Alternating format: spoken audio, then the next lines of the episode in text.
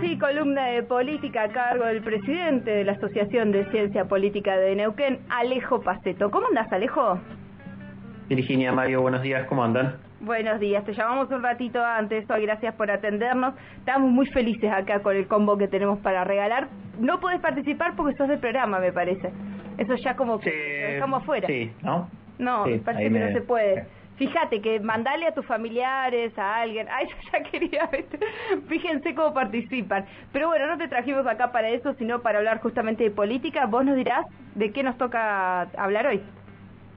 Bueno, uno de, de los eh, hechos, me parece, más significativos, eh, no solo de estos últimos días, sino también en general del año y que tiene que ver con, el calendario electoral del cual hemos hablado en, en cada ocasión que tuvimos fecha electoral, eh, es lo que pasó en Chile este fin de semana, que es donde finalmente se dio la, segunda vuelta electoral.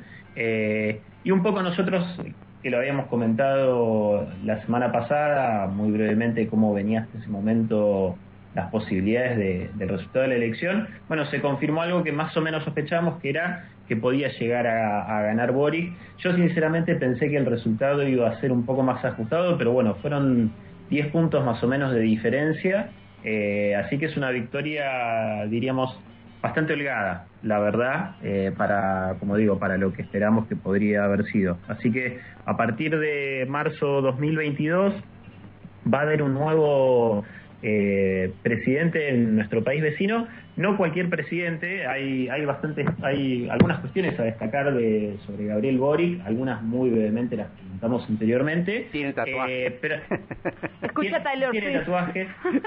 Sí, ya hay, ya hay una cuenta oficial del perro que tiene, por ejemplo. me muero. Eh, Nosotros lo hicimos primero en Argentina.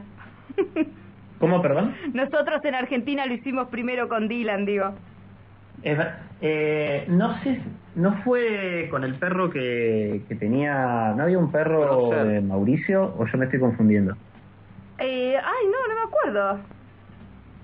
No, capaz que no, capaz que no, me estoy confundiendo entonces. Eh, pero pero bueno, hay, hay algo que leí anoche que, que, además me parece que es significativo, que hacía referencia, leyendo algunos de los artículos sobre la elección chilena, mencionaban justamente sobre un tuit que andaba dando vueltas, eh, que lo voy a leer textual. Eh, no, no, tengo manera de citar de quién es porque les digo, ya era, era de otro texto, o sea, es una cita de cita.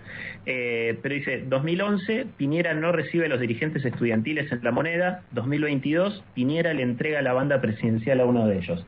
Bueno, esa me parece que es una gran síntesis eh, de, lo significativo eh, que es la que, fue la elección chilena y, el, y lo que va a ser el, bueno el presidente ya electo, como decíamos, Gabriel Boric, eh, que sí, que es uno más de, de, los principales dirigentes que, que, fueron aquellos que por el año 2011 encabezaron las principales protestas estudiantiles, bueno, ligadas a justamente eh, la calidad y la gratuidad en el acceso a la educación chilena, que sabemos es muy, muy distinta eh, a lo que es acá en Argentina, eh, y que también es un poco producto, a ver, el, resultado de, la elección, digo, es como un proceso bastante largo, que, como les digo, hay muchos analistas que lo empiezan a ubicar en ese hecho, digamos, en el año 2011, con las movilizaciones estudiantiles, y que tuvo sus puntos más fuertes eh, en lo que fueron las protestas del año 2019, de las cuales también hemos hablado,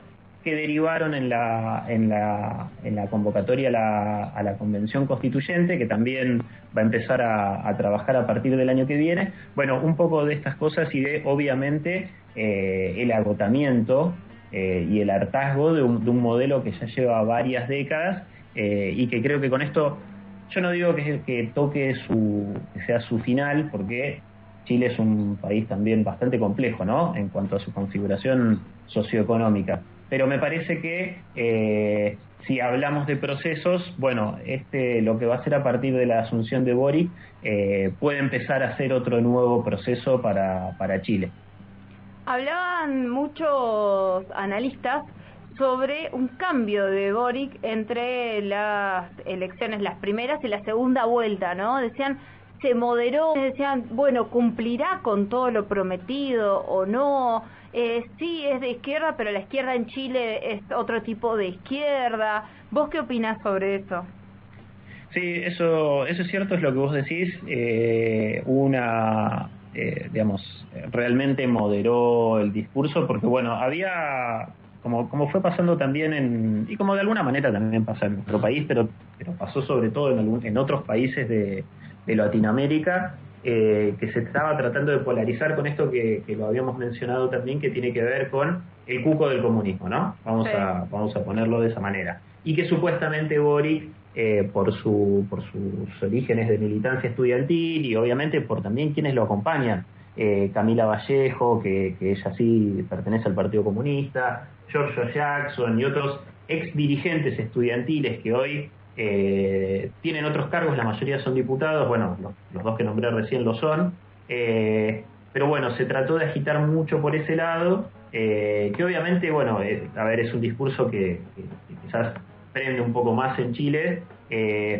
un poco más, ¿no? No diga que, prenda porque evidentemente no, no, no ha aprendido como lo pesado, como lo, tenía calculado Kass y todo el sector de la centro-derecha pero sí es verdad que, Boric moderó su discurso y logró movilizar muchísimo más al centro, ¿no? A los moderados. Y, movilizar también incluso eh, en un sentido literal, porque en las elecciones del domingo, entre comillas casualmente, eh, empezaron a haber problemas en el transporte público, con lo cual una muy rápida, eh, un, trabajo muy rápido, incluso de personas muy ligadas al círculo eh, digamos, a la mesa chica, candidatos que fueron a salir a buscar a la gente para llevarlos a los centros de votación.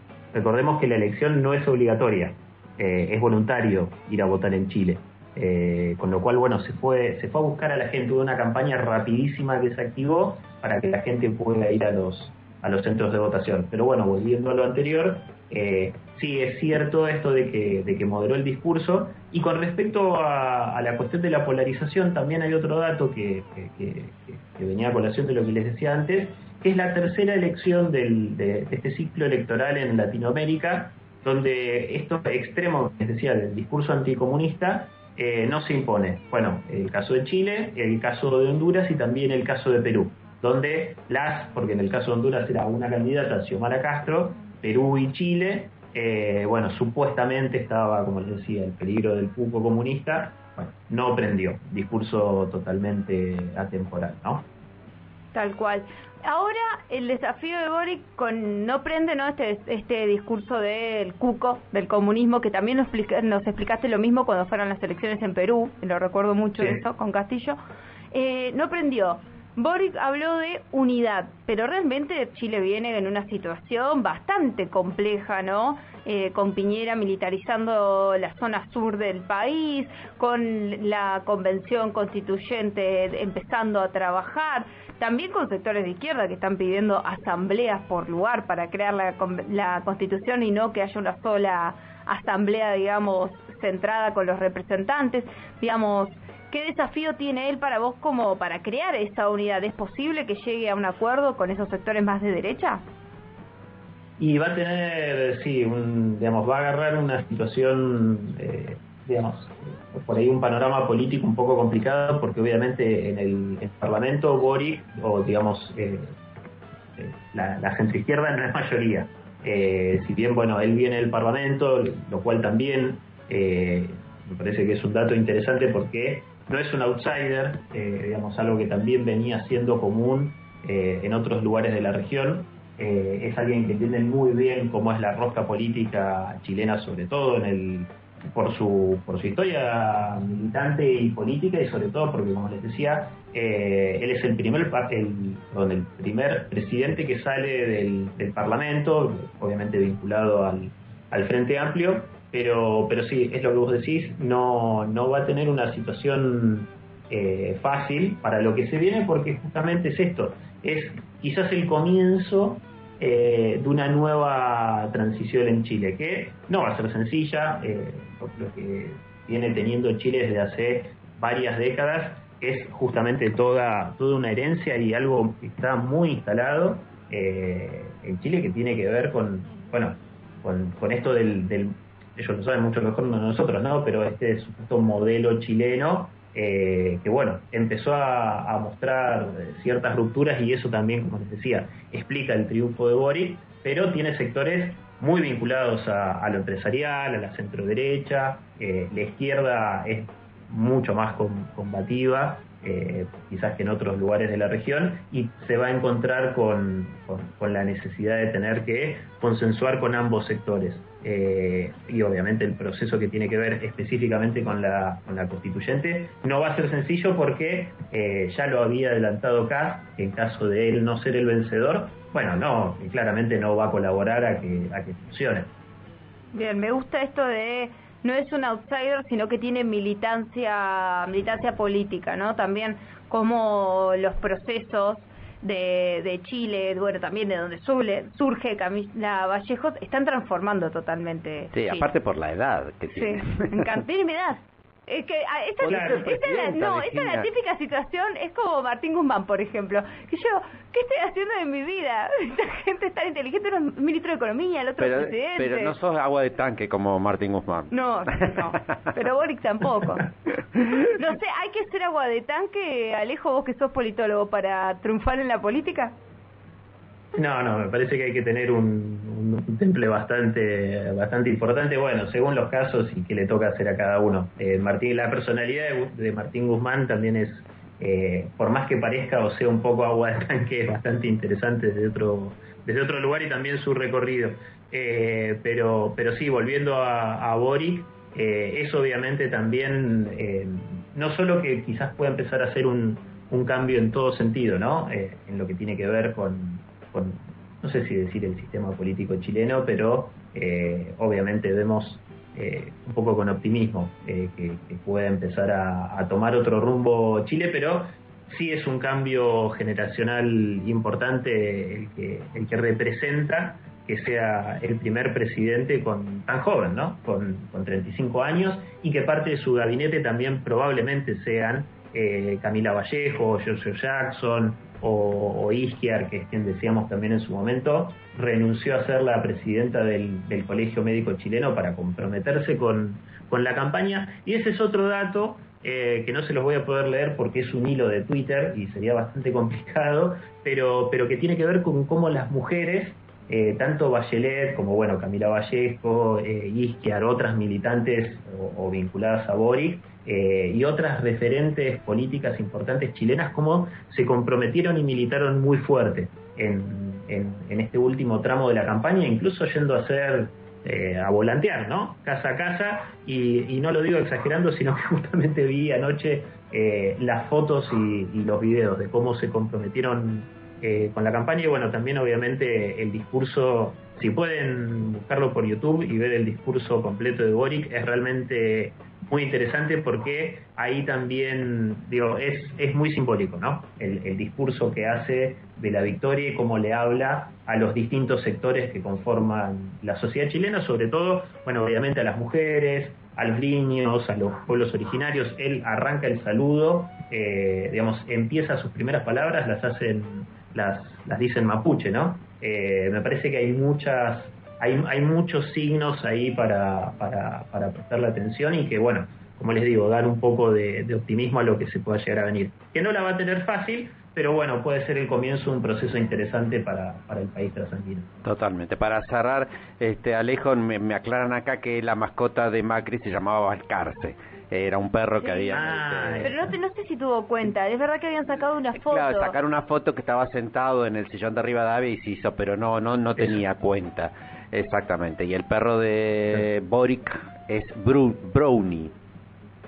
brownie. Brownie. ¿con la comida? Sí, es el primer, el primer perro de la República de Chile. Ah, porque está bueno eso de la primera eh, dama. Claro, Brownie, sí, eso, guion bajo presidencial es la cuenta que tiene. Sí, eso iba a decir que ahora sinceramente no me acuerdo el nombre de la compañera de Boric, pero negó rotundamente esto de de, ser la primera dama y bueno, también hubieron ahí unos tweets interesantes eh, de ambos dos, tratando de tirar abajo, ¿no? Esta, esta especie de institución también bastante arcaica que tiene que ver con, con, la, con la figura de la primera dama. Irina Caramanos. Eso. Irina, lo que tiene interesante Irina, que ella es funcionaria Lo, lo, un poquito la conozco por feminista, porque ella es feminista. Irina se hizo conocida hace un tiempito, se hizo viral un video de ella en el que le pone los puntos a un conductor. Que le dice, ni soy tu mami, ni soy tu amiga, ni, ni estoy nerviosa, me estás denigrando como mujer. Bueno, si te sentiste mal, le dice él. Y ella con mucha tranquilidad y cara a cara le dice, bueno, ahí hay otro gran problema, cuando les, les marcamos ciertas cosas, a, ciertos límites a los varones, nos dicen si te sentiste mal como que es nuestra responsabilidad. No, no es si me sentí mal, estuviste mal en lo que hiciste vos. Y después, Irina lo que dijo, Irina Caramano, sobre lo que dijo sobre el tema de, no ser primera dama, más allá de ser mujer o varón, ponerle que justo salía una presidenta y había un, primer damo, no sé cómo sería, el primer señorito de la nación. Dice, no tendría que haber cargos públicos por parentesco. Dice, ella lo que dice es, me parece más políticamente súper interesante, más allá de si son mujeres o varones. No, ¿Por qué tiene un cargo? ¿Por qué tiene a cargo presupuesto? Porque la primera dama tiene presupuesto. ¿Por qué tienen un presupuesto y personal a cargo y designación de personal? Porque se casaron o porque tienen un vínculo sexoafectivo con alguien. Me parece súper interesante. Néstor, ¿te acordás que decía que era el primer ciudadano? No, no me acordaba. cuando, asumió, cuando asumió Cristina. Sí, sí, sí, total. Es cierto. Es cierto, es cierto. Así que bueno, eso, esto es Chile, digamos. Esto es Chile. Me encantó, me encantó. This is Esparta, this is Chile. Vamos con Brownie entonces. Eh, muchas gracias Alejo, que tengas buen día y muy buena Navidad.